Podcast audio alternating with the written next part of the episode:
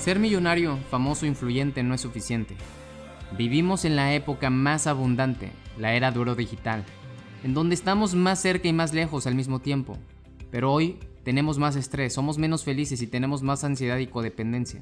El mundo está cambiando a pasos agigantados, pero la gente aún no descubre la verdad. El verdadero trabajo es dentro, no fuera. Mi propósito es que comprendas el potencial que tienes enfocándote en tu pensamiento y corazón y que por medio de este podcast decidas convertirte en un fuera de serie. Yo soy Roberto Córdoba, mexicano, emprendedor y empresario, que tengo como objetivo desarrollar fueras de serie. Sígueme, comparte y activa las notificaciones. Prepárate para expandir tu conciencia.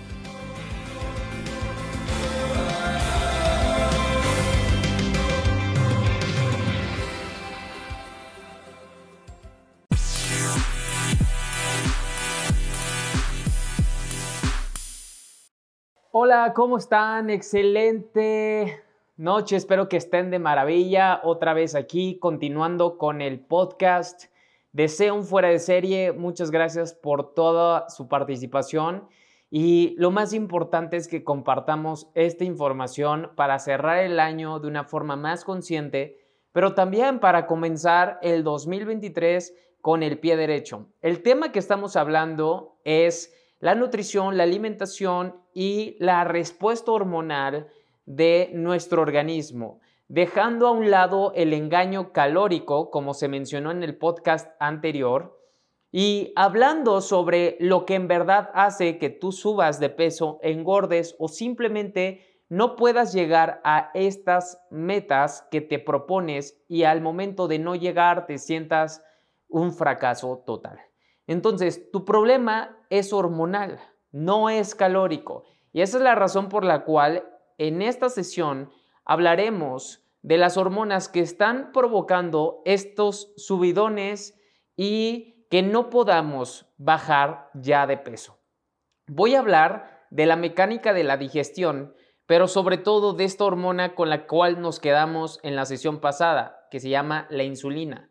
Y para hablar de ello, debes de entender en general a las hormonas, porque las hormonas son simples moléculas que entregan mensajes a determinadas células. Por ejemplo, la hormona tiroidea transmite a las células de la glándula de la tiroides y esta le manda mensajes para que incrementen su actividad, mientras que la insulina, que es muy común y hoy se conoce en todas partes, pero no entendemos muy bien qué es lo que hace. Esta distribuye entre la mayoría de las células el mensaje de que tomen la glucosa de la sangre para usarla como energía. ¿Cómo llega glucosa a nuestra sangre? Muy simple, al momento de consumir carbohidratos refinados, simples o picos muy elevados de glucosa derivados a una ingesta calórica en exceso de también carbohidratos. Y por ejemplo, para entregar su mensaje, las hormonas deben adherirse a las células que son su objetivo uniéndose a los receptores que hay en la superficie de estas. Y se parece mucho a como, supongamos, una llave encaja en su cerradura. La insulina es la llave y actúa sobre el receptor de insulina, que en este caso sería la cerradura. Y para introducir la glucosa en la célula, pues la puerta se abre y la glucosa entra. Todas las hormonas actúan de manera similar. Cuando comemos los alimentos, se descomponen en nuestro estómago. Y el intestino delgado, que forma parte de este proceso digestivo, hace que también se descompongan. Entonces, las proteínas, por ejemplo, ¿qué pasa con ellas?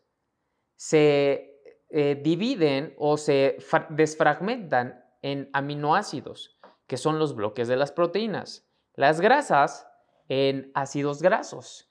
Los carbohidratos, que son las cadenas de azúcares, por así decirlo, en azúcares más pequeños. Mientras que la fibra alimentaria no se descompone, se mueve por el tracto digestivo sin ser absorbida. Por eso en las etiquetas nutrimentales siempre se resta la fibra que está dentro del alimento, no la fibra añadida.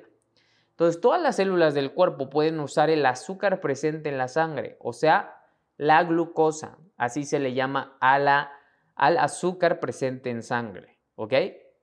Entonces, ciertos alimentos, especialmente los carbohidratos refinados, como mencioné, hacen que aumente la presencia de azúcar en la sangre más que otros alimentos, como también en la sesión pasada hablábamos entre cierta cantidad de gramos de aceite de oliva contra cierta cantidad de gramos de azúcar. Y el incremento del azúcar en sangre estimula, por ejemplo, la liberación de insulina. Las proteínas también provocan un aumento de los niveles de insulina, aunque sus efectos sobre los azúcares que hay en sangre son mínimos. Y las grasas, por su parte, tienden a hacer subir mínimamente tanto los niveles de azúcar en sangre como los niveles de insulina. O sea, no existe un subidón de insulina ni de azúcar por eh, la grasa. La insulina se descompone y se desaparece rápidamente de la sangre con una vida media solo de dos o tres minutos. Eso es algo que posiblemente tú no sabías.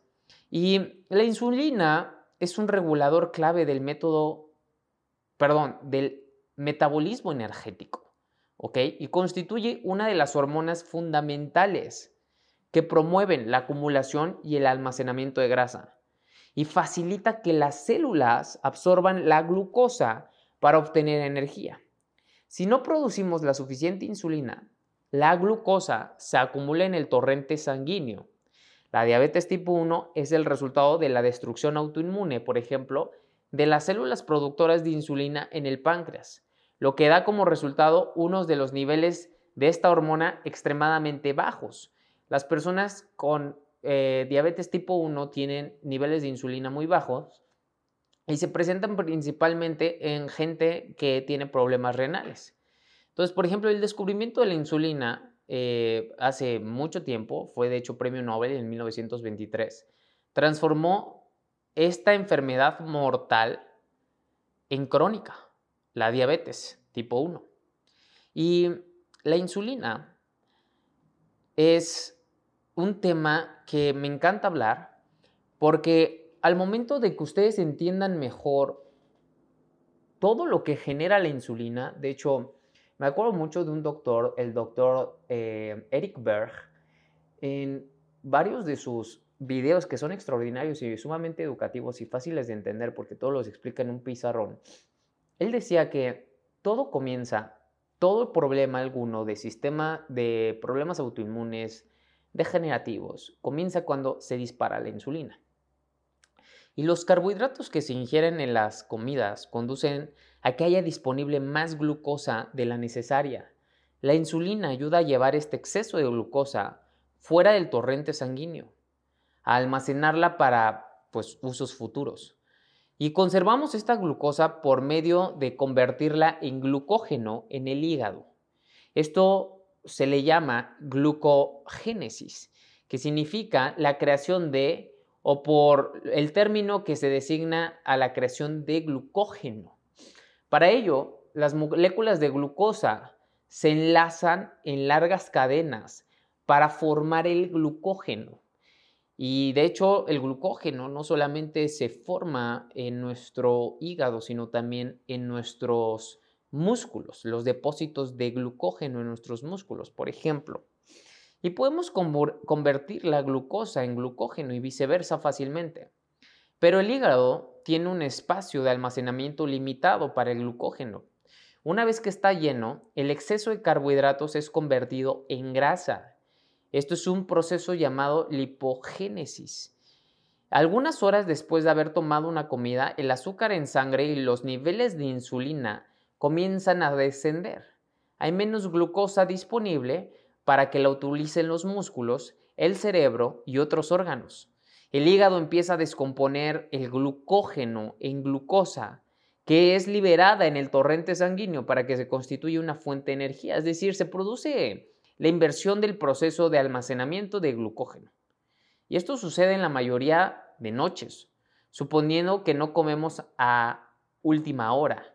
O sea, después del antro, después de, no sé, en las cenas navideñas, ¿no? Y es fácil disponer de glucógeno, pero solo hay una cantidad limitada. Por ejemplo, algo que siempre promuevo y digo mucho en el estado metabólico de cetosis es que una persona que está en cetosis bien acoplada puede tener de 42 mil a 100 mil calorías disponibles de uso.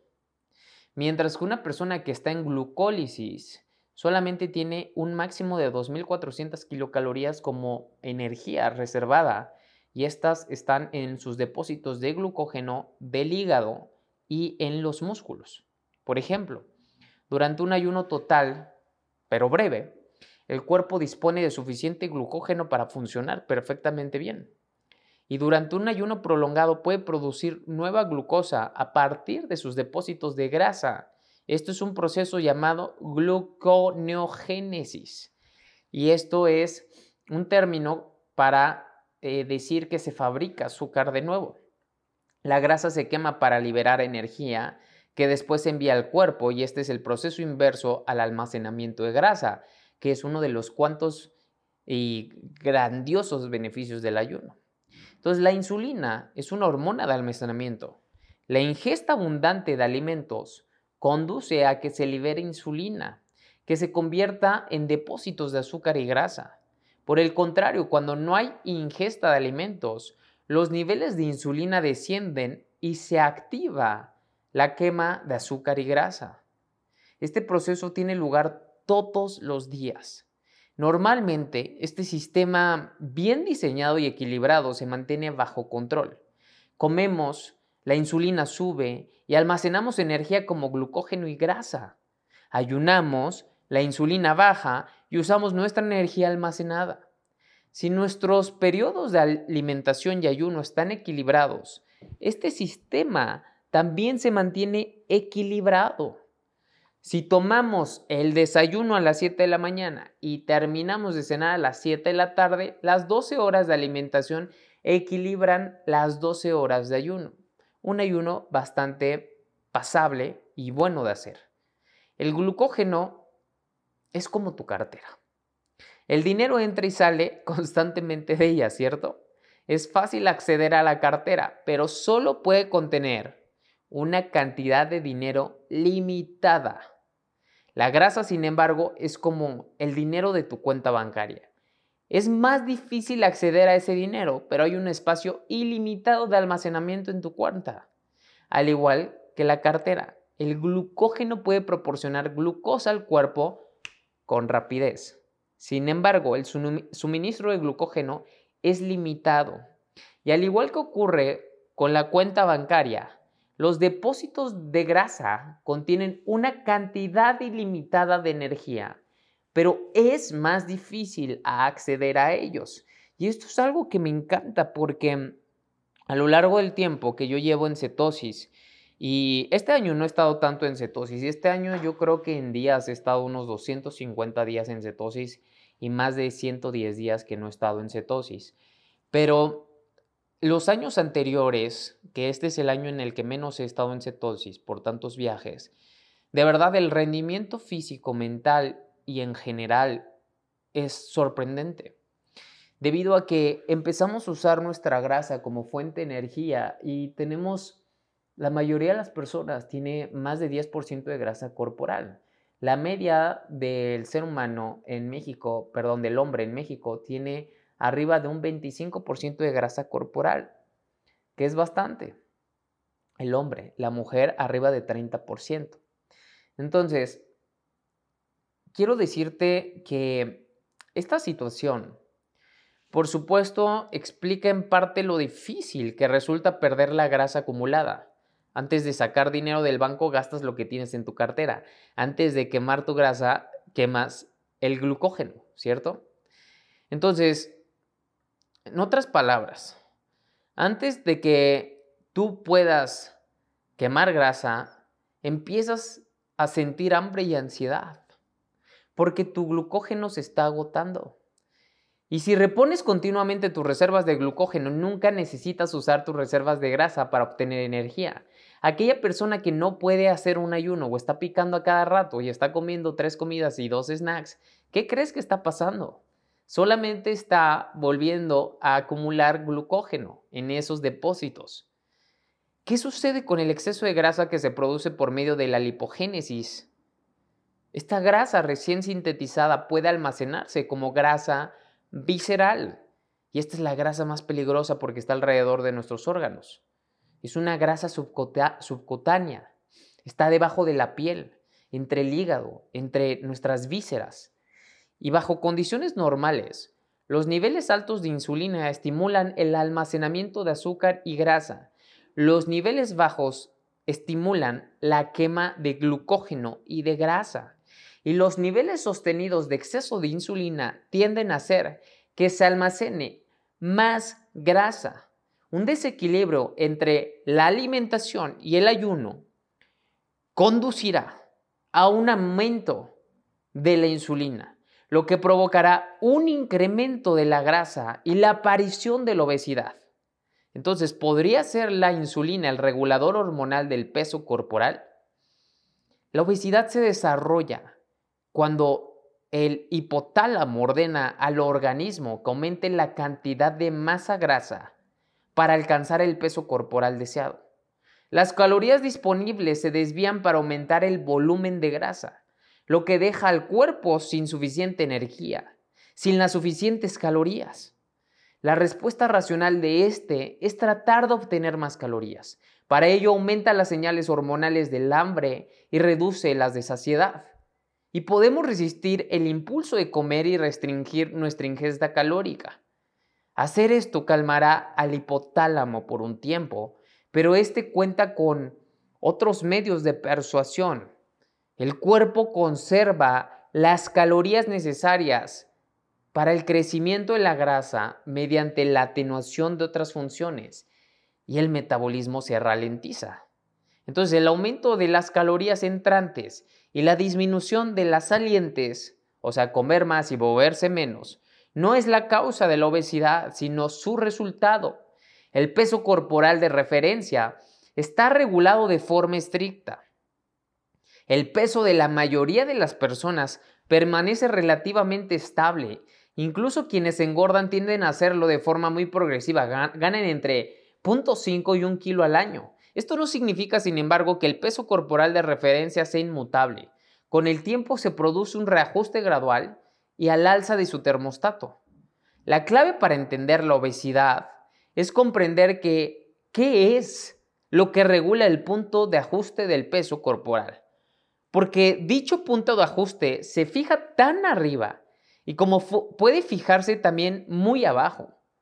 En calidad de regulador dominante de almacenamiento de energía y del equilibrio energético, la insulina es evidentemente sospechosa de ser la reguladora del peso corporal de referencia. Entonces, si la insulina causa la obesidad, debe de hacerlo predominantemente a través de su efecto en el cerebro. Son señales.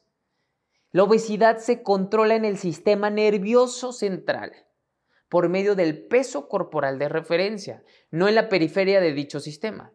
Entonces, según esta hipótesis, niveles altos de insulina hacen que el peso corporal de referencia sea más elevado entonces, ciertamente la respuesta de la insulina difiere mucho entre los pacientes delgados y los obesos. Estos últimos tienden a tener un nivel más alto de insulina en ayunas, así como una respuesta insulínica exagerada a la ingesta de alimentos. Es posible que esta actividad hormonal conduzca al aumento de peso.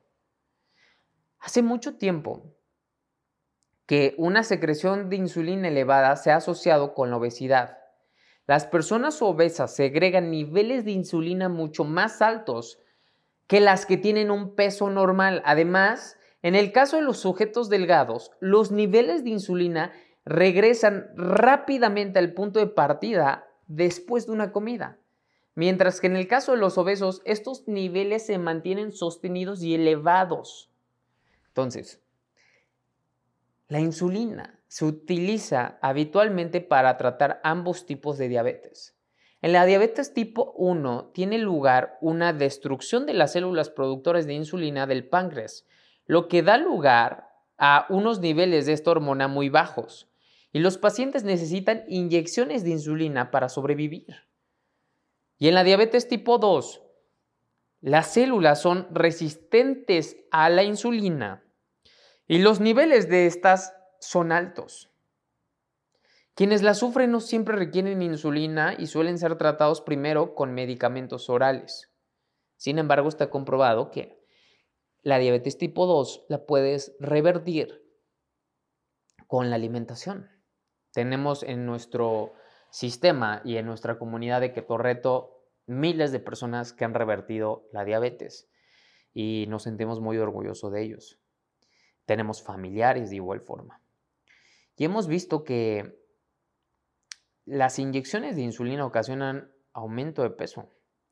Hay otros medicamentos llamados agentes hipoglucémicos orales que se ingieren y hacen que el cuerpo produzca más insulina. Si estos fármacos también provocan obesidad, tenemos ahí una prueba muy consistente de la relación causal entre la insulina y el aumento de peso. Y, por ejemplo, la metformina.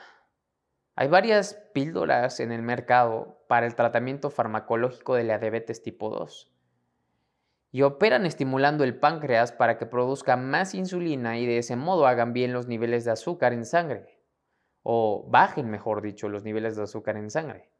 Es bien sabido que todos los fármacos de este tipo provocan aumento de peso. Y otro agente eh, hipoglucémico, el cual reduce la cantidad de glucosa producida por el hígado, hace que aumente la captación de glucosa por parte de los músculos. La insulina y la metformina tienen distintos efectos sobre los niveles de insulina. La primera es que hace que se incrementen más. Las segundas también ocasionan un aumento de estos niveles, pero no tanto como la insulina y la tercera no hace que suban en absoluto.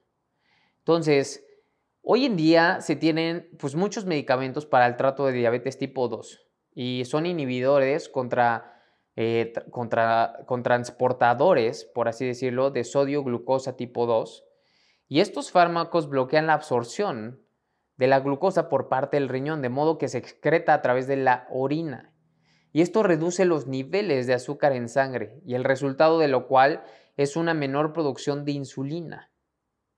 Y los estudios muestran sistemáticamente una pérdida de peso sostenida y significativa en los pacientes que toman estos medicamentos. A diferencia de prácticamente todos los estudios dietéticos que señalan una pérdida de peso inicial seguida de un aumento de este. Y se ha encontrado que la pérdida de peso experimentada por los pacientes es que toman inhibidores que se mantienen durante un año o más. Y esto hace que eh, se, se predomine la pérdida de grasa y no de músculo magro. Y aunque generalmente alrededor de 2.5% de peso corporal se pierde justamente cuando se reduce la insulina y los pacientes eh, pues generan esta pérdida de peso.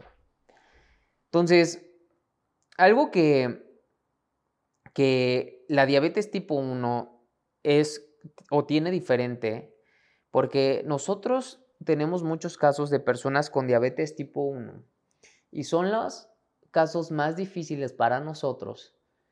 Casi no los tratamos, sin embargo, eh, cada vez hay más personas que hacen alimentación baja en carbohidratos y otros que toman cetonas y no hacen alimentación baja en carbohidratos que tienen diabetes tipo 1. No conozco a tantas personas porque la verdad es que nosotros no hemos querido involucrarnos tanto con ellos. Y la insulina, perdón, la diabetes tipo 1 es una enfermedad autoinmune que destruye las células beta del páncreas, productoras de insulina por lo que ésta cae a niveles extremadamente bajos. El azúcar en sangre aumenta, pero el sello distintivo de esta afección es la grave pérdida de peso que tiene su lugar. Entonces, la insulina provoca la obesidad, lo que significa que debe de ser uno de los principales controladores del punto de ajuste del peso corporal. Cuando los niveles de insulina suben, el peso corporal aumenta. El hipotálamo envía señales hormonales al cuerpo para que se gane peso.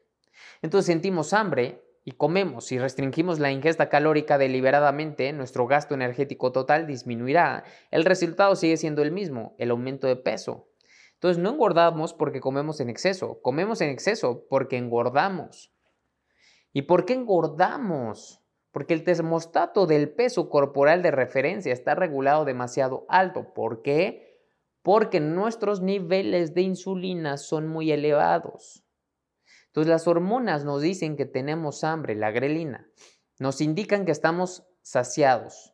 El péptido YY, la colecistoquinina, que incrementan el gasto energético, la adrenalina e interrumpen el gasto energético, la hormona tiroidea, la obesidad se debe a toda esta desregulación, como lo hemos comentado desde la sesión pasada, desregulación hormonal, lo que provoca esta acumulación de grasa.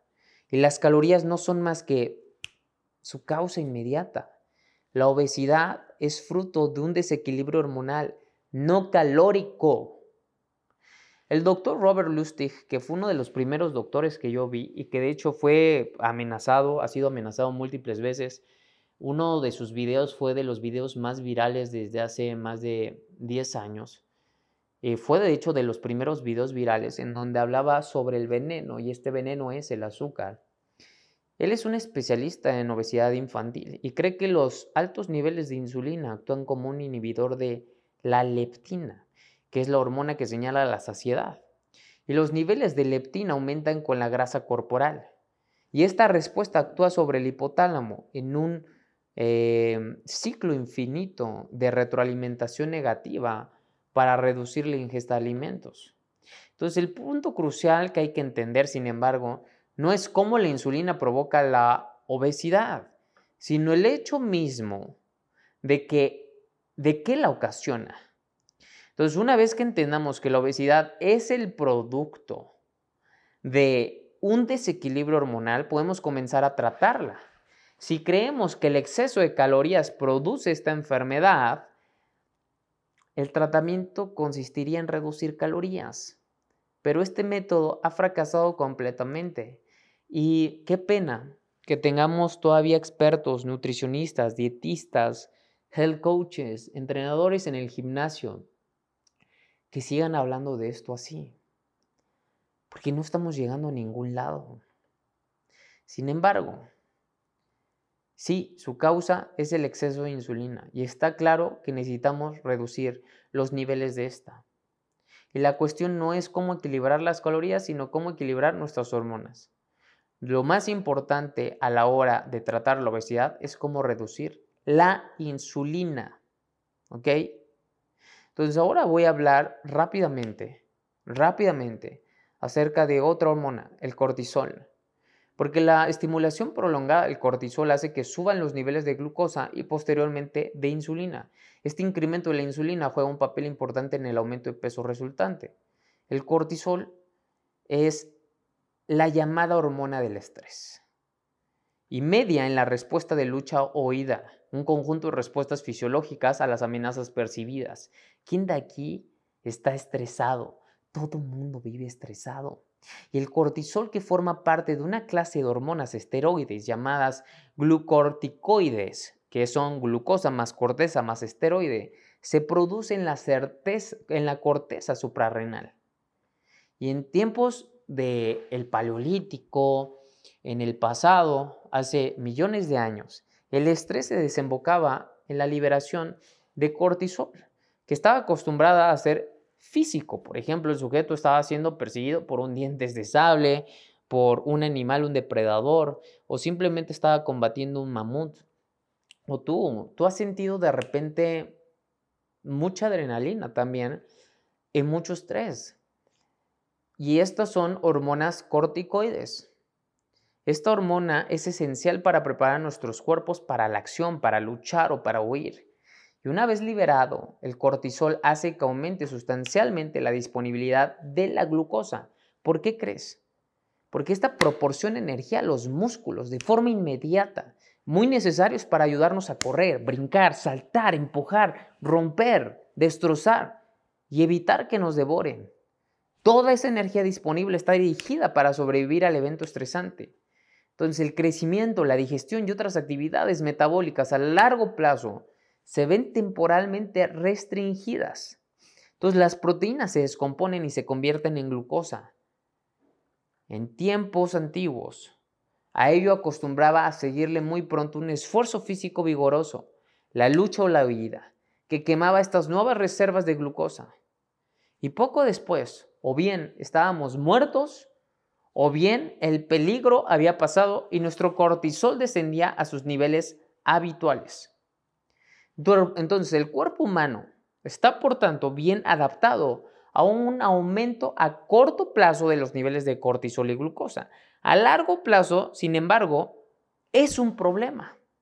Y la mayoría de ustedes está estresado todo el tiempo.